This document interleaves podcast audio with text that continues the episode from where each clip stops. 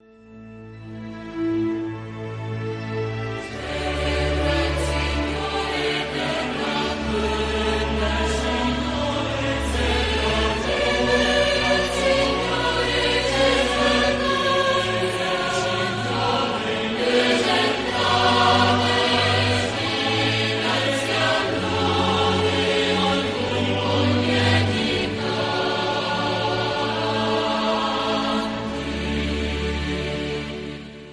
La voz de los obispos.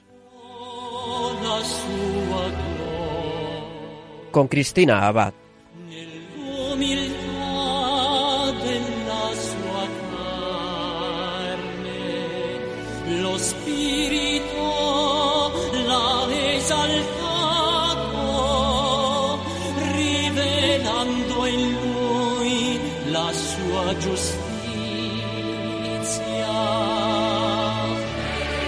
Muy buenas noches, querida familia de Radio María. Un cariñoso saludo de Cristina Abad.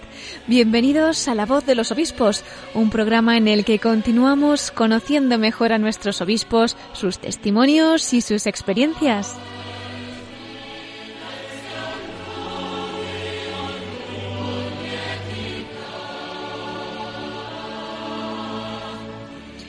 Y esta noche, queridos oyentes, no nos vamos a ir muy lejos. Nos vamos a quedar aquí en Madrid para compartir con ustedes una entrevista que nos ha concedido esta semana el arzobispo emérito de Madrid, el cardenal Antonio María Rouco Varela.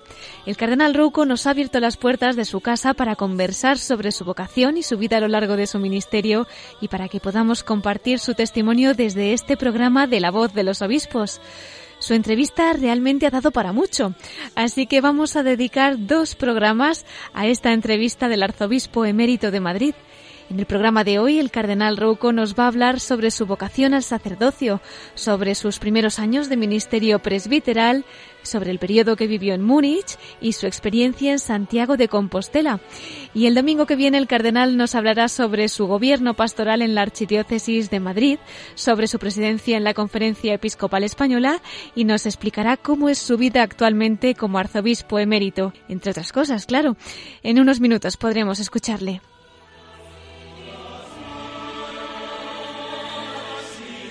Tendremos más noticias de nuestros obispos en los episcoflases con Miquel Bordas y en nuestra sección de la voz de los obispos desde el corazón de María escucharemos el mensaje que el arzobispo emérito de Madrid, el cardenal Antonio María Rouco Varela, nos ha dejado para este programa. Bueno, pues vamos a pedir a la Virgen que nos acompañe también en esta emisión y con ella comenzamos la voz de los obispos.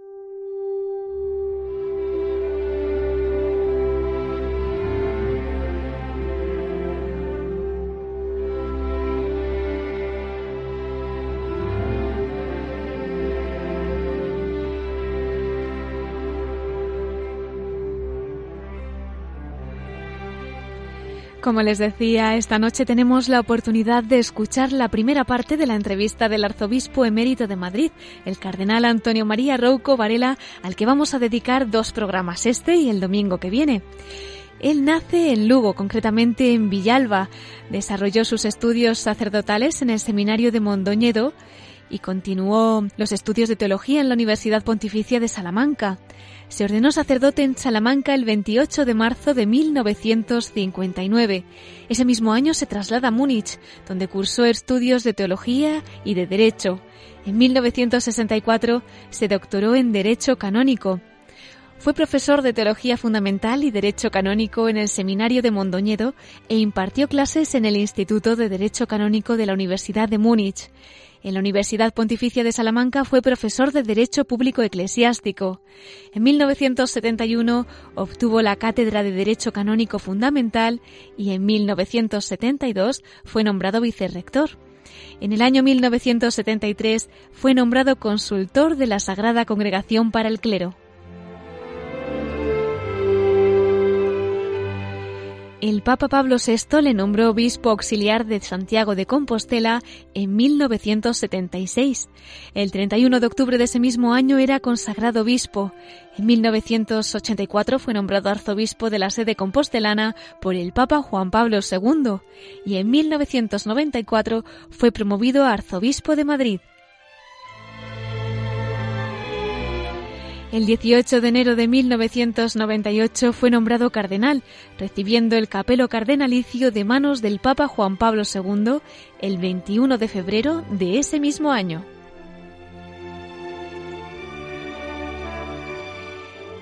Entre 1984 y 1989 fue vicegran canciller de la Universidad Pontificia de Salamanca. Fue miembro de las Congregaciones para la Educación Católica, del Clero y de los Pontificios Consejos para la Cultura para la interpretación de los textos legislativos de la Iglesia y Corunum. Fue miembro de la Congregación para los Obispos hasta el 16 de diciembre de 2013 miembro también del Tribunal Supremo de la Asignatura Apostólica y en 2004 fue nombrado miembro del Consejo de Cardenales para el estudio de los asuntos organizativos y económicos de la Santa Sede. Ha participado en numerosas asambleas sinodales. Fue relator general de la Segunda Asamblea Especial para Europa del Sínodo de los Obispos mediante nombramiento pontificio en octubre de 1999. El 28 de agosto de 2014, el Papa Francisco admitió su renuncia en la diócesis de Madrid por motivos de edad. Fue presidente de la Conferencia Episcopal Española desde 2008 hasta marzo de 2014. También lo fue desde 1999 y hasta el año 2005. Además, en la Conferencia Episcopal Española ha sido presidente de la Junta Episcopal de Asuntos Jurídicos, presidente de la Comisión Episcopal de Seminarios y Universidades y miembro del Comité Ejecutivo. Es miembro de la Asociación Internacional de Derecho Canónico y de la Asociación Española de Canonistas, académico numerario de la Real Academia de Ciencias Morales y Políticas. Es doctor honoris causa por la Facultad de Teología de la Universidad de Navarra, por la Universidad Católica de Mar de Plata en Argentina, por la Universidad CEU San Pablo y por la Universidad de Burgos. En 1996 fue nombrado por el Papa Juan Pablo II Magnum Cancellarium de la Facultad de Teología San Damaso en Madrid. En 2003 recibió la Gran Cruz de la Orden de Isabel la Católica en reconocimiento a su labor con ocasión de la quinta visita apostólica del Papa Juan Pablo II a España. Es hijo adoptivo y medalla de oro al mérito ciudadano de la ciudad de Santiago de Compostela. Además, su ministerio ha estado vinculado a esta emisora de Radio María, ya que es el arzobispo de Madrid el que nombra a los directores de esta casa.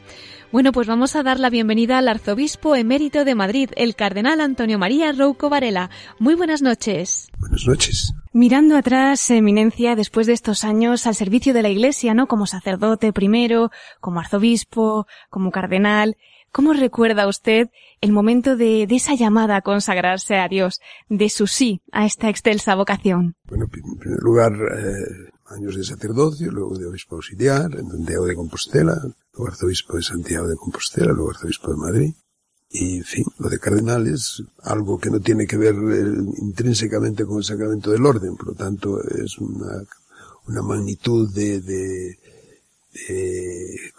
configuración de un servicio a la Iglesia está estrechamente relacionada con el sacramento del orden, más ahora que desde el Papa Juan, San Juan XXIII, eh, el obispo, eh, los cardenales, por lo menos los electores del Papa deben de ser obispos. Pero en fin, lo, más sustancial es el camino de sacerdocio, obispo, obispo arzobispo, etc. ¿Cómo recuerdo yo mis primeros, la primera llamada? Pues de muy niño, de muy niño yo qué sé, pues a lo mejor con seis años, a veces cuando eh, hablas con los niños en visitas pastorales o has hablado con ellos o con sus familias. Eh, yo a los diez años ya estaba en el seminario. Abrí unos ojos muy grandes, muy grandes, pero no era nada normal, más bien era relativamente frecuente en, mis, en las décadas aquellas de mi, de, mi vida, o de, que se corresponde con los, los años primeros de, de infancia en la vida de mi generación. Pero yo creo que muy pronto, yo, en la parroquia donde yo nací, que se llama Villalba, ahora en, expresada en gallego llaman Vilalba, siempre hemos dicho Villalba, en fin, yo sigo, seguimos diciendo Villalba. Pues eh, el párroco y el coautor eran dos sacerdotes excelentes, santos los dos. Y en torno a ellos pues había un, un enjambre de chiquillos, monaguillos, yo pertenecía a ese, a ese grupo de, niños monaguillos, ¿eh? con mucha participación en la vida litúrgica, sobre todo en la, en lo que se llamaba ayudar a misa. ¿eh? Porque la, en la misa las contestaciones al sacerdote, salvo en misas de, misas, eh, misas singulares o especiales de acción católica, etcétera, ¿no? Pues el, el monaguillo era el que contestaba, tenía que saberse el confitio, el, el, la respuesta al orate fratres, etcétera, y bueno, pues así comentaba después en todo el culto eucarístico, sobre todo relativo a la adoración al Santísimo, eh, la, presencia del Señor también en la, en, fin, pues, las grandes procesiones, muy de niño, y yo sentí pues, quería ser como don Gabriel, que era el párroco, ¿no? Esa era la historia, que se repite mucho en los niños. Y, en fin, fue madurando, una muerte de mi padre cuando yo era un niño, siete años, y luego hasta los nueve, pues a los nueve yo tenía la, la, la decisión clara, ¿no? Una cierta, no oposición de mi madre, pero un cierto temor, era el más pequeño de seis hermanos, y, tenía que, un seminarista, aunque fuese tan pequeño, tenía que irse al seminario y, entrar en una comunidad, pues, de, de, de, de seminaristas que vivían todo el año en el edificio correspondiente, en la ciudad correspondiente, que no iban a casa salvo tuviese, hubiese algún fallecimiento. Ya no bastaba la boda de una hermana para que le dejasen un niño ir a, ir a su casa, entonces, o un bautizo de un sobrino. No, no, no. Bueno, pues, era, claro, mi, madre pues un poco le daba una cierta pena. Le costaba, le costaba, pero en fin. No, no, no me llevó, no. De mi familia que me llevó al seminario fue el párroco don Gabriel, en un taxi de aquello de aquel tiempo, ¿eh? Y iba muy contento. Ahora, cuando le vi despedirse y desde el valle de no, se llama también Vilanova de Lorenzana, Villanueva de Lorenzana, la carretera entonces serpenteaba una colina que subía hacia arriba, después para bajar otro valle, el de Mondoñedo, ¿no? Pues claro, un poco de tristeza ya también me detenezó un poco el corazón, pero lo superé enseguida, ¿eh? Y así, y así, fue, yo quería ser como don Gabriel, pero como don Gabriel porque, en fin, la relación con el Señor era muy grande, la relación, la, la, la, la el contacto, yo, creo que eso es decisivo, el, estar cerca de la Eucaristía del Señor en el Sagrario. Esa piedad era eh, muy atractiva y muy contagiosa. Unida después a la acción católica. ¿eh? La acción católica estaba muy organizada entonces y llegaba hasta los benjamines. Había benjamines de acción católica, aspirantes de acción católica, jóvenes de acción católica, chicos, jóvenes de acción católica, chicas, luego señores de acción católica, hombres de acción católica. Fui Benjamín de acción católica, ¿no? Ya no me, no, no, me dio tiempo a llegar a aspirante, porque ya con los 10 años al seminario. Y bueno, después ya, hombre, la vocación se, hay que renovar, mejor dicho, el sí de la vocación, que retomarlo cuando llega la adolescencia, cuando llega ya la primera juventud. Pero aquel contexto de la vida del seminario, que estructuraba tu, no solo tu, tu tiempo de estudio, sino todo, todo el conjunto de tu experiencia de vida, ¿no? Y no solo en el curso, cuando estabas en el, internado, sino después en las vacaciones, pues hombre, si uno era, respondías a, al mínimo de, de, ayudas, de incentivos, de, de vida espiritual, etcétera, y por la gracia de Dios, desde luego, te mantenías fiel, ¿no? Es más difícil después, ¿eh? Es más difícil después. Qué bonito, ¿verdad? Esos testimonios que nacen del de testimonio que puede dar un mismo párroco, cómo la santidad realmente atrae, sin duda. Nos comentaba, una vez ya llega al seminario, pues es verdad, en la vida a veces también tenemos nuestras pruebas, las vocaciones son probadas, ¿no? ¿A qué se refiere con eso que nos comenta, no? Que es más difícil después. Era más difícil después, yo creo que sigue siendo más difícil después, bueno, porque de algún modo ese periodo de formación eh, humana, espiritual, eh, también académica y también un poco ya apostólica. Nos hablábamos más de apostolado que de evangelización, más de, de, de testimonio apostólico que de, y de fecundidad santificadora que de pastoral. ¿eh? Bueno, pues eh, estás como un poco más cobijado. ¿no? Después tienes que salir, salir al mundo, salir con tu, con tu con tu vocación ya convertida en, un sí que se hizo definitivo por la ordenación sacerdotal y, y, tienes que servir a tus hermanos, a los que están dentro y a los que están fuera de la iglesia. A veces está medio dentro y medio fuera y a veces está totalmente fuera o no se ha entrado nunca y diríamos, el, el, asedio a la vocación puede hacerse, sobre todo en los tiempos, la época en que nos tocó vivir a nosotros, a mi generación, el, sus años de sacerdocio, el, el asedio y la, la, la zozobra era, era muy grande, a veces, a veces constante. ¿eh? Estoy hablando de los años, sobre todo posteriores al concilio, ¿eh? finales de los años 60, década de los 70, hasta bastante avanzados los 80. Pasa que a mí ya, yo, yo he sido muchos más años obispo que presbítero.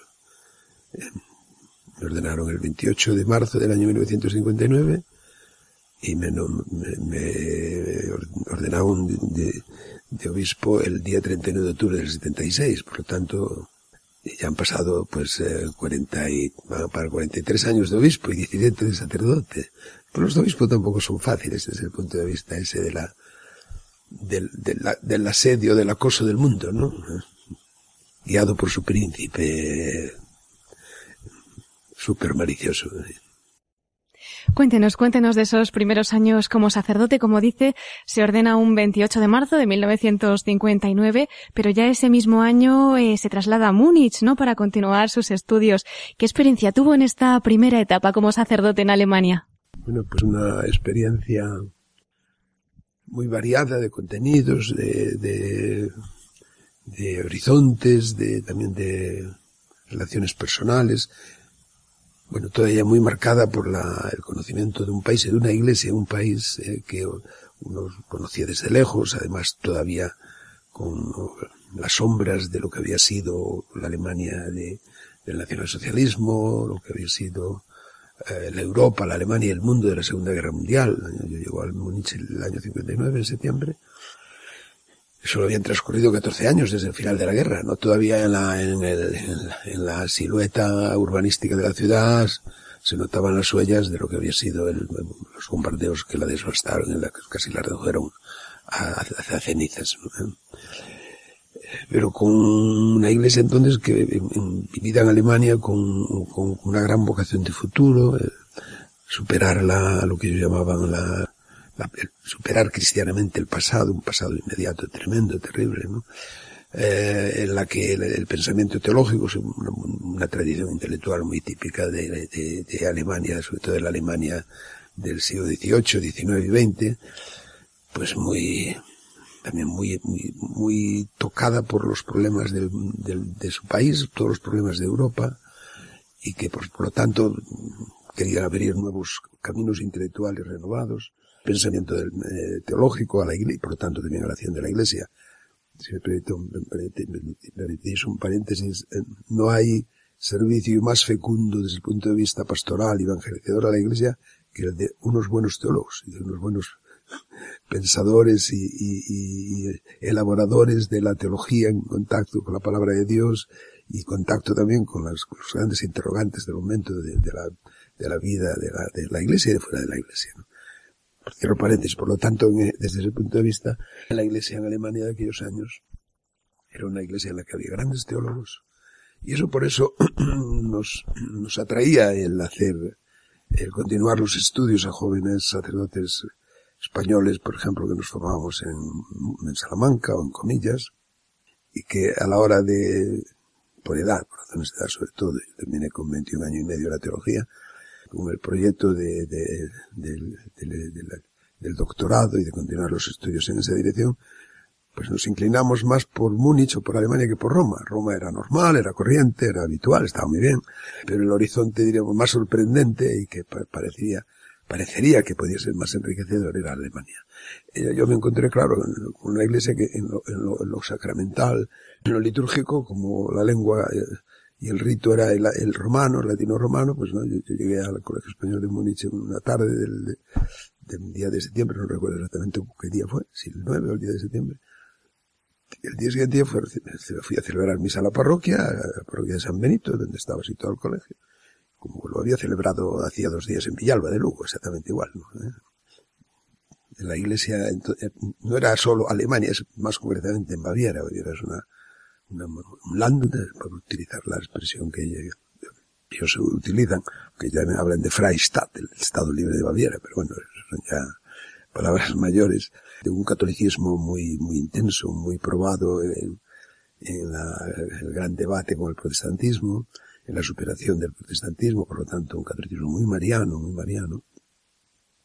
La capital de Baviera es Múnich, Y la plaza central de, de Múnich es la, la, Plaza de María, la Marienplatz. En el centro de la, de la plaza está un gran monumento a la Virgen, la patrona de Baviera. ¿eh? Y eso se, se reproduce en casi todas las ciudades bávaras. Es decir, centro de las casi de muchas ciudades, por lo menos de Baviera, de la Baviera, sobre todo la del sur, la alpina, etcétera, es la plaza y la, y la plaza es la plaza de la Virgen. Es un catolicismo, por lo tanto, que a mí no me resultaba nada eh, sorprendente, muy semejante al nuestro, muy parecido, casi lo vivías de la misma forma, ¿no? Y bueno, te ayudó, que te ayuda, bueno, primero a tener un, horizonte de la iglesia más amplio, en, en aquellos momentos eh, un horizonte rico, es decir, en el fondo Europa y, y Alemania necesitaban de algún modo de la voz de la iglesia y de la presencia activa el punto de vista que llamamos ahora evangelizador, pero sobre todo también cercano, orante, espiritual de la iglesia. ¿eh? Intelectualmente, pues también, pues muy rico ¿eh? de, sugerencias. En, entonces, en la Europa de aquellos años, la gente, los jóvenes que no habían hecho directamente la guerra, pero que la habían vivido como adolescentes, y que iban a la universidad eh, ya con una Europa y sus ciudades destrozadas, puede pensar en París, París no, no por gracia de Dios y porque los hombres, bueno, fueron unos locos, por, no la bombardearon, Roma, el bombardeo de Roma fue leve, pero los estudiantes que, los jóvenes europeos y también españoles que entran, más los europeos, porque España no tuvimos, gracias a Dios, que sufrir los horrores de la Segunda Guerra Mundial, en directo, pues iban a la universidad, pues después de haber vivido bombardeos diarios por las noches de todas las ciudades alemanas, de sus casas destrozadas, de su país eh, humillado por ellos mismos, por un, de una forma terrible, por un grupo de dirigentes que los habían llevado a situaciones de, una criminalidad antihumana sin precedentes, una amenaza por el otro lado, por la zona oriental de la, de, de la Unión Soviética, que era otra, otra, otro, otro gran poder no precisamente de acorde con el Evangelio y con una visión del hombre, imagen de Dios, hijo de Dios, sino todo lo contrario. Y claro, iban a la universidad con, ansia de, encontrar luz, de encontrar caminos, y, y profesores que les daban, les daban respuesta, ¿no? Podemos citar alguno, ¿no? Y entonces uno, un, muy famoso, que se llama el profesor Schmaus, me atraía mucho, ya era, tenía su edad, pero sobre todo asomaban profesores más jóvenes, entre ellos el profesor Ratzinger, Joseph Ratzinger, ¿eh? que era un joven profesor nacido a la, a la, a la, en fin, a la, llamemos a la tarea universitaria a, los, a la mitad de los años 50, ¿no? Y que empezaba a escribir eh, ensayos que eran muy luminosos. Yo recuerdo uno de finales de los años 50 que se llama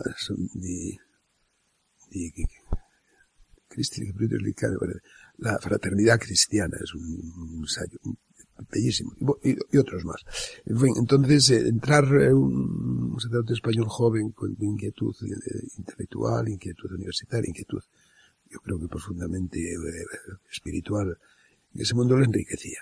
Ahora también la sociedad alemana era también mucho más, ya, ya, ya incluso, ya incluso, antes de todo lo que vino después, una de costumbres más liviana, eh, más, más, no había que, había que cuidarse un poco, ¿eh? había que cuidarse. Pues qué privilegios conocer estos tesoros de la iglesia, ¿no? Y de la mano además pues de, de, personas como ha sido Ratzinger, sin duda un regalo del cielo. Parecía que quizá el Señor ya le estaba preparando, ¿verdad? Para lo que después le iría pues poniendo en su camino a lo largo de su ministerio, porque ya en 1976 Pablo VI lo nombra obispo auxiliar de Santiago de Compostela. Eh, más tarde sería nombrado por el Papa Juan Pablo II arzobispo de la sede compostelana. ¿Cómo recibió esa llamada al episcopado y qué, qué destacaría de aquel periodo en Santiago? Mi llamada al episcopado se tuvo lugar eh, de mis años de, de, profesor y ya también de vicerrector de la Universidad Pontificia de Salamanca. Donde nos jugábamos también un, un partido, diríamos entre comillas, de, de qué naturaleza eclesial, y teológica y espiritual. Un pequeño grupo de profesores jóvenes que llegamos a Salamanca en la segunda mitad de los años 60, llamados por una vía o por otra y, y el, había primero que no, que no la universidad, que no hubiese que cerrarla, y segundo, que recobrase el, el espíritu de su gran predecesora, primero, sí, la de la Facultad de Teología, y luego la gran Universidad de Salamanca, la anterior a la secularización que le impusieron en la, segunda mitad del siglo XIX, como a todas las universidades españolas. Ahí recibí yo la, la, el nombramiento de obispo. Fue una sorpresa. Primero porque en fin, me, parecía que la vocación mía, y que además la estaba viviendo con mucho gozo, tanto a nivel nacional como internacional, de ser canonista, un canonista con ideas, digamos, teológicamente partes sugerentes y nuevas, ¿no? Solo relativamente nuevas. Novedades en la iglesia desde que, nuestro, desde que la fundó nuestro Señor, ninguna es esencial, ¿eh? todas son accidentales. Eh, bueno, pero que ser obispo a mí me parecía, pero tenía una idea del, del, obispo y de la figura del obispo súper elevada. De, pues, además yo era muy joven, pues, pues, se han equivocado. se han equivocado y, y, claro, eso no es como la vocación al sacerdocio, ¿no? ¿Eh? No, uno no tiene vocación de obispo. ¿eh? Y si la tiene malo, ¿eh? Y, y, la verdad es que me costó mucho decir que sí. Pero en fin, ya después he dicho que sí, pues, eh, pues, pues era vivir el sacerdocio de forma renovada, más, diríamos, como más universal, más entregada, más desprendida en, la hora de, de decir que sí, me, me, me, imaginaba, pero bueno, sí, pues se te acabó el hacer, ir a los congresos internacionales de derecho canónico, se te acabó el tener que intervenir en, se te acabó el, el estar con los universitarios, se te acabó el poder tú manejar un poco tu tiempo. Se acabó. ¿Eh? Entonces, ese, ese desprendimiento total, sobre todo del tiempo y de la vida, en que conlleva el episcopado, sí que lo noté, lo noté yo enseguida, lo noté. Pero bueno, hecho el sí, en la, el vivir en Santiago fue pues una gracia de Dios muy grande. El, Santiago estaba entonces en un momento de un leve, primero una superación de la crisis del posconcilio que afectó también a, la concepción de la peregrinación, del camino de Santiago, incluso a la, digamos, a la, gran teoría histórica y teológica de Santiago. ¿eh? volvieron a resurgir las dudas, a, a replantearse los, los, las objeciones de una historiografía eclesiástica muy, muy escéptica y muy, muy supercrítica de, de, de finales del siglo XIX, sobre todo del comienzo del siglo XX. Había que superar esa crisis. Segundo, volver a, a animar el, el, culto a Santiago, la peregrinación a Santiago. ¿eh? El, mi arzobispo entonces ya don Ángel Suquía, que se había dado cuenta perfectamente de que eso era una tarea primordial para él, que yo asumí, me nombró de, de, me nombraron de, de la catedral recién llegado, a, un, un, un, colegio de canónigos que eran todos unos excelentes sacerdotes, todos mucho mayores que yo, pero que me daban un ejemplo increíble de respeto, que me hacía recordar a mí lo de alguna de las cartas del Apocalipsis o de otros textos patrísticos, de que el obispo vuestro es muy joven, pero ¿qué, vais a hacer? No tenéis otro, ¿no? Eh, la verdad es que la, la que fue eh, ejemplares, sencillamente ejemplares. Y comenzamos una tarea, pues, eh, bueno, primero muy ocupada por todo lo que supuso la transición, eh, todo el debate en torno a la Constitución, a los artículos claves para la Iglesia, primero de su libertad, luego de la libertad eh, de, lo, de, lo, relativo a la familia, a los derechos fundamentales de la persona, muy especialmente al derecho de los padres a, la, determinar la, el, sentido y la y las vías de educación de sus hijos, eh, un gran debate que, en el que nos movilizamos mucho los obispos españoles, la conferencia episcopal, también la entonces la FERE, los padres de familia, yo recuerdo siempre con mucho afecto y mucha gratitud a doña Carmen Alvear, que fue una gran presidenta de la CONCAPA, una gran líder. Sí, y, pero inmediatamente también a cultivar todo lo del Camino de Santiago. Bueno, sin descuidar la diócesis, al contrario, la diócesis de Santiago hacía tiempo que no había visita pastoral, yo no, empecé de nuevo a ser como cura de aldea, ¿no? ¿Eh? La, en la, los encuentros con los sacerdotes, los retiros, los, las visitas pastorales, unas confirmaciones de 300 chicos, 400, yo recuerdo alguna, alguna en la ría de Vigo, en la ría de Noya. Dios mío, yo prefería dar un curso en la Universidad de Yale que de aquí tener que 400, 400 confirmados, acabas agotados, sencillamente agotados. Pero lo, lo interesante ya de Santiago, o muy interesante, fue lo de la recuperación del camino para darse cuenta de lo que los hitos más importantes de esa recuperación, que sin duda ninguna culminan con la Jornada Mundial de la Juventud de agosto del año 1989, Pues, eh, pues podemos fijar en dos datos. El año 1982 fue año santo, todavía mm, muy lastrado por, por las crisis anteriores y por, en fin, por una etapa de la historia del camino y del culto de Santiago, pues muy agitada y, muy condicionada y por lo tanto muy afectada también el número de peregrinos, etcétera, ¿no?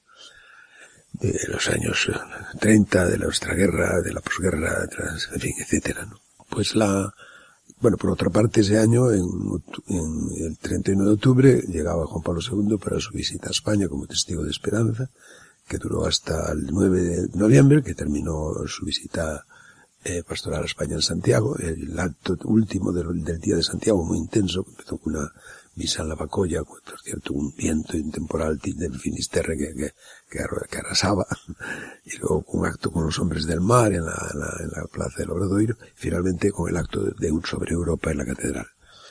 Bueno, pues en ese año vinieron de, de peregrinos a Santiago con derecho a tener la Compostela, el certificado que se había hecho 100 metros, 100 kilómetros a pie, no, no llegaron a mil las compostelas que se distribuyeron.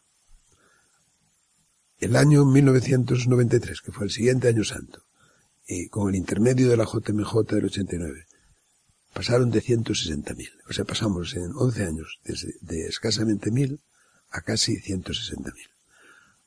El impacto de la, de la vigilia, de la, de la jornada mundial fue inmenso todos los órdenes de la vida, muy concretamente de la vida de la Iglesia, y de las vocaciones. Es decir, en esos años 80 hay una, una, recuperación vocacional, por lo menos en el clero secular y en algunas órdenes y congregaciones religiosas muy fuerte, muy fuerte.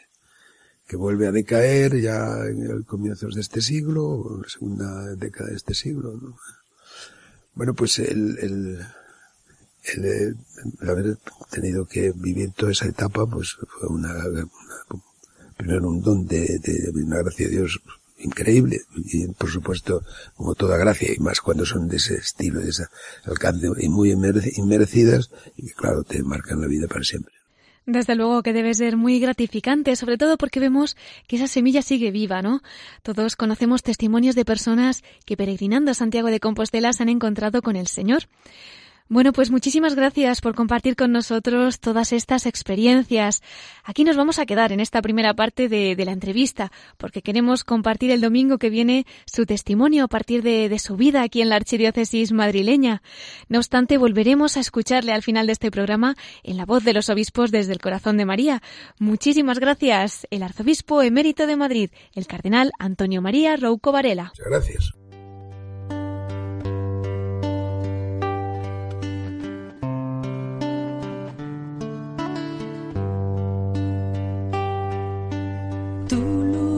Brilla como una estrella dentro de mí. Solo quiero seguir tu sueño.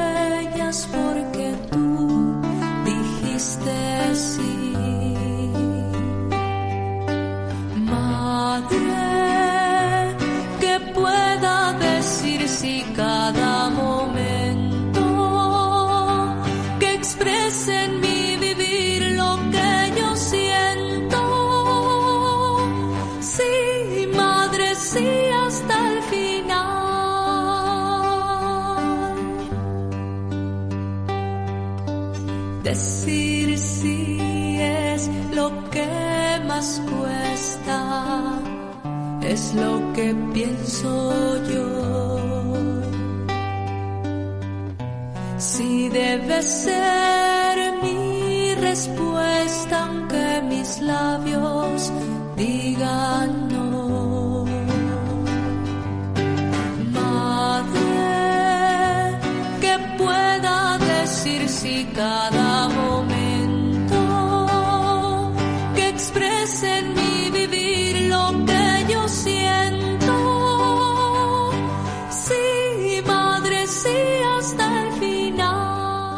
Estás escuchando La voz de los obispos con Cristina Abad, Radio María. Camino que seguir, enséñamelo tú.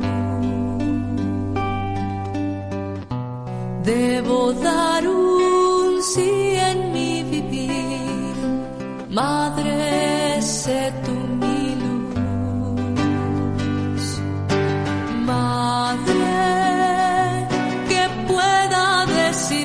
Cada momento que exprese en mi vivir lo que yo siento.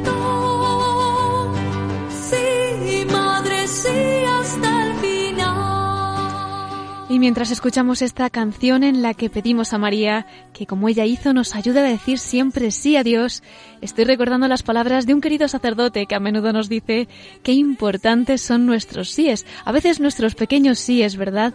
Pero de los cuales depende algo muy grande para el plan de Dios. Bueno, pues reflejo de ello ha sido el testimonio que nos ha dado el arzobispo emérito de Madrid, el cardenal Antonio María Rouco Varela, en esa entrevista que nos ha concedido para este programa y que acabamos de escuchar. Él nos contaba pues que ha tenido que ir renovando ese sí al que el Señor la ha ido invitando para que realizara su misión en la Iglesia. Y bueno, nos contaba que aunque a veces no le ha sido fácil, siempre ha abrazado la voluntad de Dios en lo que le ha ido pidiendo. Todavía nos contará más cosas el cardenal Rouco Varela el domingo que viene, porque vamos a continuar compartiendo su testimonio.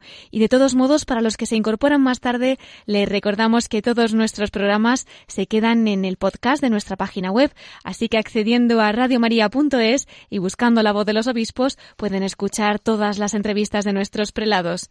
Bueno, pues veo que está ya Miquel Bordas preparado, así que no nos demoramos más y damos paso a los episcoflases.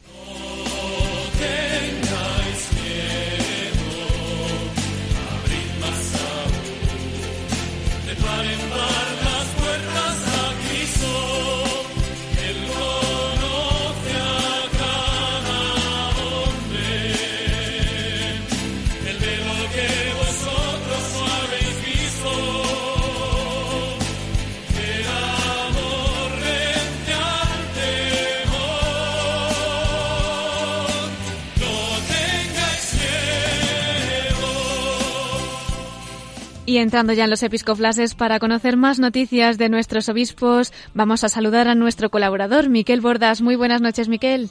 Muy buenas noches, Cristina. ¿Cómo estás? Muy bien, gracias a Dios. Ya deseando que nos cuentes qué novedades tenemos para esta semana.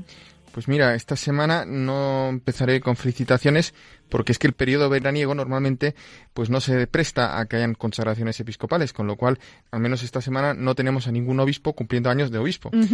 Por tanto, voy a empezar ya directamente con las noticias de estos episcoflashes. Primero, trasladándome a Cataluña. Cuéntanos. Porque, eso sí, los obispos de aquella región han aprovechado para reunirse en lo que es la conferencia episcopal de la provincia tarraconense en el Valle de Arán, como cada año. Y este año, pues precisamente han estado el día 3, 4 y 5 de julio pues esta reunión ha sido presidida por Monseñor Jaume Pujol Balcells, que es el arzobispo de Tarragona y además pues es presidente precisamente de la Conferencia Episcopal Tarraconense y primado de las Españas. Y Cristina, de Cataluña nos vamos a Portugal, porque Portugal eh, sí es otro país. Pues bien, porque esta semana ha tenido lugar el encuentro en la ciudad de Maya, en la diócesis de Porto, de las comisiones episcopales de medios de comunicación de España y Portugal. Por eso lo traemos aquí. De ahí venía lo de Portugal, ¿verdad? Exacto. Pues por la parte española eh, ha participado el obispo Sebastián Taltabuy, obispo de Mallorca. En ese encuentro, eh, las intervenciones se han centrado también en el próximo Sínodo de los Obispos sobre los jóvenes, la fe y el discernimiento vocacional, que va a tener lugar en octubre. Pues bien, eh, en estas comisiones episcopales de comunicación de España y Portugal pues se van a reunir nuevamente el año que viene, en junio, en Mallorca, en la diócesis precisamente donde procede el obispo Sebastián Taltabuy. Bueno, y ya que estamos con noticias sobre Mallorca, creo que ahora nos vas a presentar una carta precisamente del arzobispo de Barcelona y que empieza hablando de un mallorquín también y es nada más y nada menos que el nuevo cardenal español Luis Ladaria. En efecto, Cristina, porque es que el cardenal Luis Ladaria, poco antes de ser nombrado cardenal, ya era el prefecto de la Congregación para la Doctrina de la Fe y en mayo, precisamente el 17 de mayo, eh, publicó él, junto con el prefecto del Dicasterio para el Servicio del Desarrollo Humano Integral, el cardenal Peter Tarkson, pues publicó una carta, un documento sobre una materia importante de actualidad eh, de ámbito económico. Y la carta del cardenal Juan José Omeya precisamente va a tratar sobre esta carta. Pues aquí, Cristina, si quieres, eh, la vamos a escuchar. Claro que sí. El arzobispo de Barcelona, el cardenal Juan José Omeya. Cuando hace unos meses un periodista preguntó al cardenal Luis Ladaria cómo se sentía ocupando la responsabilidad de prefecto de la congregación para la doctrina de la fe, cargo que había ocupado el cardenal Ratzinger. El jesuita mallorquín respondió que él solo era un modesto profesor de la Universidad Gregoriana, mientras que el cardenal Ratzinger era el autor de un cuerpo doctrinal y teológico mundialmente reconocido. Pues bien, este modesto profesor, que por cierto pronunció una profunda lección de teología en el acto del 50 aniversario de la Facultad de Teología de Cataluña, ha tenido el coraje de atreverse no solo a denunciar las injusticias financieras que provocaron la última crisis económica y que tanto daño ha causado y sigue causando a tanta gente, sino también a ofrecer algunas medidas de regulación del sistema financiero que promuevan un mayor bienestar a todos los ciudadanos y ciudadanas del mundo. En efecto, el 17 de mayo de 2018, el cardenal Luis Ladaria y el cardenal Peter Turkson, prefecto del Dicasterio para el Servicio del Desarrollo Humano Integral, presentaban a los medios de comunicación un documento de la Iglesia que lleva por título Cuestiones económicas y financieras, consideraciones para un discernimiento ético sobre algunos aspectos del actual sistema económico y financiero. Este documento es la propuesta de la Iglesia para una nueva economía financiera que redunde en beneficio de todos y no solo de unos pocos. Precisamente unos días después salía a la luz un informe del Banco de España, La desigualdad de la renta, el consumo y la riqueza en España, en el que se aborda cómo ha afectado la crisis económica a la renta y a la riqueza de las familias. Dicho informe concluye que la desigualdad creció de una manera significativa durante la crisis, de manera que el 10% de los españoles más ricos han pasado de acumular el 44% de la riqueza a acumular el 53%. Este no es un hecho exclusivo de España, sino que el tema de la desigualdad tiene una dimensión mundial. El documento pontificio identifica las causas que han conducido a esta situación y muestra algunos aspectos del sistema financiero que siguen acentuando la desigualdad. Afortunadamente no se queda en la denuncia, sino que propone algunas medidas de política fiscal y financiera que hagan posible la corrección de este creciente desequilibrio. Para la Iglesia es un deber clamar por una ética de los intercambios económicos y financieros, porque en ellos se juega la suerte no solo de los más pobres, sino también de las clases medias. La Iglesia no puede nunca olvidarse de ellos, máxime teniendo en cuenta que son la gran mayoría de la población mundial. El documento reconoce que el bienestar económico global ha aumentado en la segunda mitad del siglo XX en medidas y rapidez nunca antes experimentadas, pero al mismo tiempo han aumentado las desigualdades entre los distintos países y dentro de ellos. El número de las personas que viven en pobreza extrema sigue siendo enorme. Por todo ello, se atreve a proponer una ética de ciertos aspectos de intermediación financiera, porque ésta desvinculada de los fundamentos antropológicos y morales apropiados, no sólo ha producido injusticias y abusos evidentes, sino que se ha demostrado también capaz de crear crisis económicas en todo el mundo. Queridos hermanos y hermanas, ruego a Dios que este documento pontificio capte el interés de los agentes económicos, políticos y sociales que inciden en la marcha de la economía mundial que su lectura atenta lleve a un debate a nivel mundial que se concrete en la toma de decisiones que aseguren una digna y honrada distribución de la riqueza, que evite el sufrimiento de tantas personas y los posibles conflictos sociales que dicha situación pueda provocar.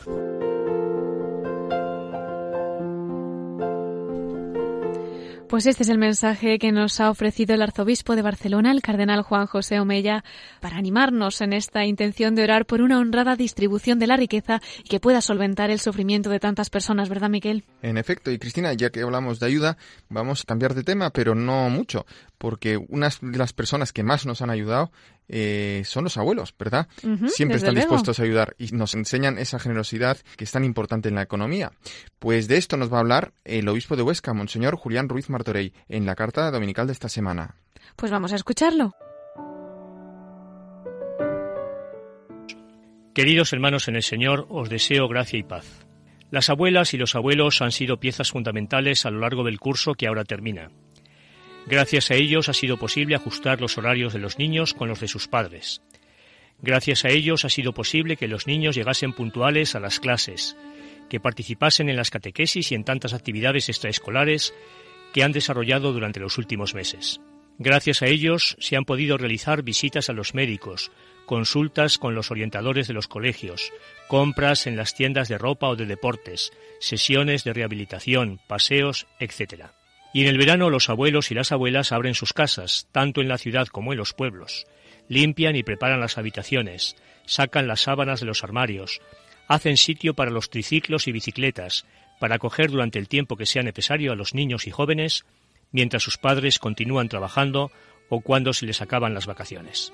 Y abren sus cocinas, porque los estómagos de los niños y adolescentes parecen pequeños, pero acaban con todo. Son insaciables. Todo, especialmente lo que más les gusta, es visto y no visto. Siempre hay alguno que no come bien, y ahí están los mayores para derrochar paciencia. Y las lavadoras funcionan a pleno rendimiento y a todas horas y la ropa tendida se asemeja a las velas desplegadas de un velero que surca las aguas del mar. Las compras de cada día no son una visita casi obligada para estirar las piernas, sino un abastecimiento de pan, bebidas, refrescos, repostería industrial, pescado, poco, carne, mucha, pasta abundante y fruta de temporada. Y los mayores abren sus monederos y billeteros para pagar de su bolsillo todo lo necesario, e incluso algunos otros detalles en forma de golosinas, entradas para los cines, actividades deportivas, ropa de verano, tarjetas de entrada para las piscinas, arreglo de las bicicletas, alguna medicina para los desajustes de rozaduras, golpes, insolaciones, quemaduras de sol, etc. Poca cosa, pero no poco gasto. Cuando los adolescentes piden un poco más de rienda suelta, cuántas preocupaciones. Es como vivir sin vivir y el diálogo se vuelve un poco tenso cuando surgen las conocidas expresiones Mira que se lo voy a decir a tu madre. Ya veremos lo que dice tu padre. Y la siesta, qué tortura. No hay forma de que guarden silencio unos minutos.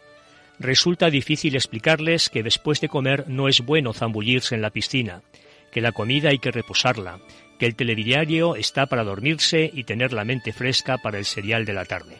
Y así día tras día y noche tras noche de modo que los ancianos acaban rendidos, rendidos, sí, pero contentos, porque saben que su tarea es imprescindible, porque conocen lo que significa sacrificarse y esforzarse por los demás, porque no piden nada a cambio e incluso les salta alguna lágrima entre los ojos cansados cuando una voz infantil les dice gracias y les da un beso. ¿Qué sería de nosotros sin las personas mayores? ¿Cómo podríamos aguantar el ritmo actual de vida sin su colaboración, sin su ayuda y sin su consejo? No tenemos futuro si no respetamos a los mayores, y nuestro presente sería mucho más difícil sin ellos. A veces, los mayores no necesitan decir ni una palabra, porque su ejemplo mueve el mundo. Recibid mi cordial saludo y mi bendición. Pues este era el reconocimiento que el obispo de Huesca, Monseñor Julián Ruiz Martorell, ha hecho para los abuelos, para las personas mayores, para esa tarea verdaderamente encomiable. Yo creo, Miquel, que podemos aprovechar y enviar un saludo muy especial a todos los abuelos que nos estén escuchando esta noche. Y también las gracias. Claro que sí, pues desde aquí todo nuestro agradecimiento. Y Miquel, el tiempo avanza, así que yo creo que podemos pasar ya a la perla que ha rescatado para esta semana. Así es, Cristina, y hoy, ya que estamos hablando de nuestros mayores, qué mejor que hablar de nuestros mayores en la fe en nuestro país. Y vamos a volver al siglo VI en Cataluña, en la diócesis de Urgel, eh, ahí en los Pirineos. Vamos a hablar hoy de San Justo de Urgel. Fue el primer obispo de esta, de esta diócesis en el año 525. Era además hermano de Justiniano, obispo de Valencia, de Nebridio, obispo de Gara, la actual ciudad de Tarrasa, y del Pidio, que según algunos historiadores había sido obispo de Huesca.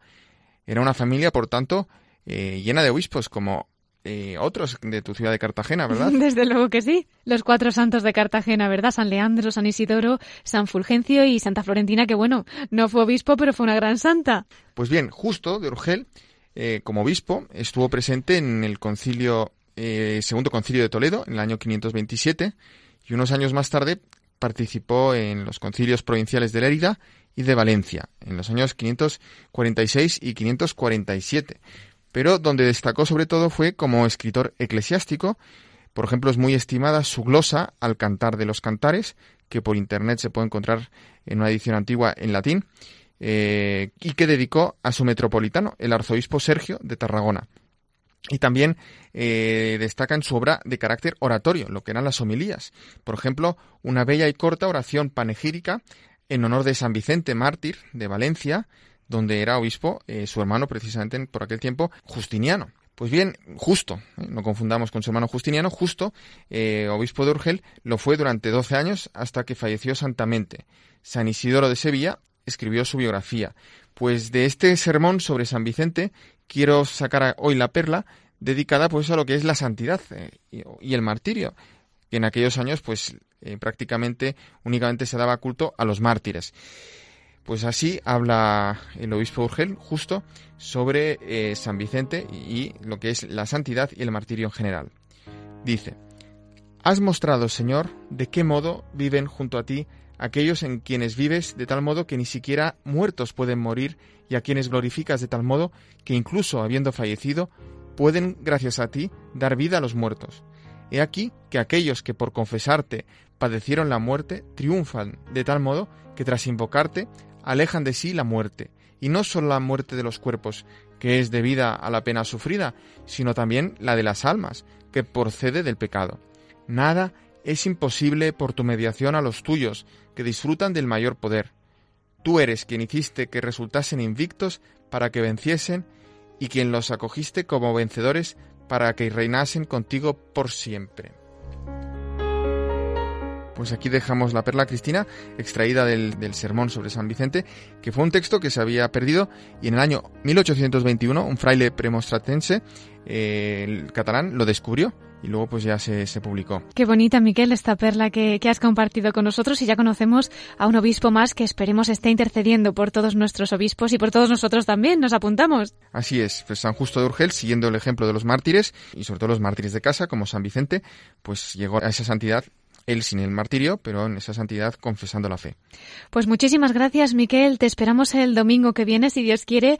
Ahora te invito a quedarte con nosotros porque el arzobispo emérito de Madrid, el cardenal Antonio María Rocco Varela, nos ha dejado también un mensaje para nuestra sección de la voz de los obispos desde el corazón de María.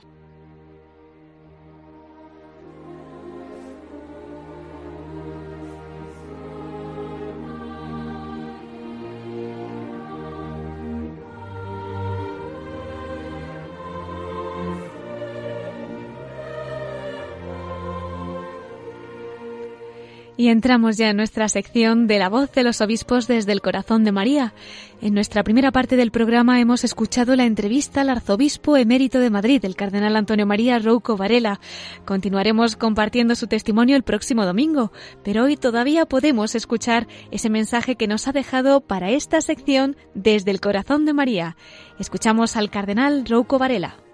Me tocó llegar a Madrid cuando estaba terminada la fábrica de la Catedral de la Virgen de la Almudena, patrona de la Catedral y la patrona de Madrid, con un patronazgo vivido, bueno, por lo que me cuentan, de algún modo, no digo tibio, pero sí un tanto por ciento de indiferencia con respecto a la, a la advocación Nuestra de la Almudena.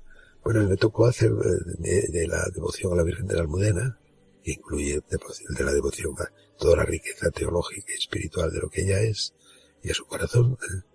pues uno de los leitmotiv de todos mis años de arzobispo de Madrid. Ya es un poco anécdota, no sé si simpática o la del, la del himno. ¿no?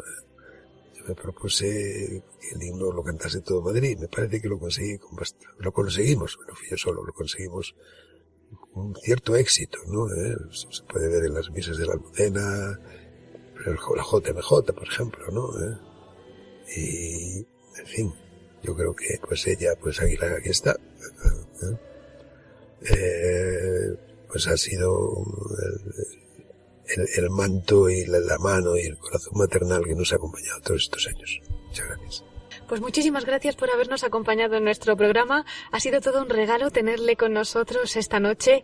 Y bueno, pues aquí en La Voz de los Obispos eh, tiene los micrófonos a su disposición y en Radio María tiene su casa también. Muchas gracias. A usted, hasta siempre. Nos despedimos del Cardenal Antonio María Rouco Varela, arzobispo emérito de Madrid.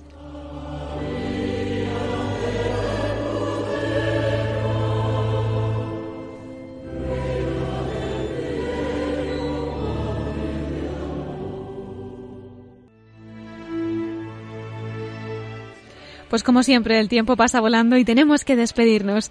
Agradecemos al arzobispo emérito de Madrid, el cardenal Antonio María Rouco Varela, que amablemente nos haya concedido la entrevista a la que hemos dedicado la primera parte de este programa y que continuaremos escuchando el domingo que viene.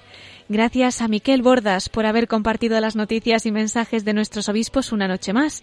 Y muchas gracias a todos ustedes por acompañarnos en este domingo. Les recuerdo, como siempre, nuestro correo electrónico para todos aquellos que nos quieran escribir. Pueden hacerlo a la voz de los obispos arroba radiomaria.es. Pues hasta dentro de siete días, si Dios quiere. A las nueve de la noche, a las ocho en Canarias, se despide Cristina Abad. Hasta el domingo que viene, en La Voz de los Obispos. Que Dios los bendiga y que la Virgen los guarde bajo su manto.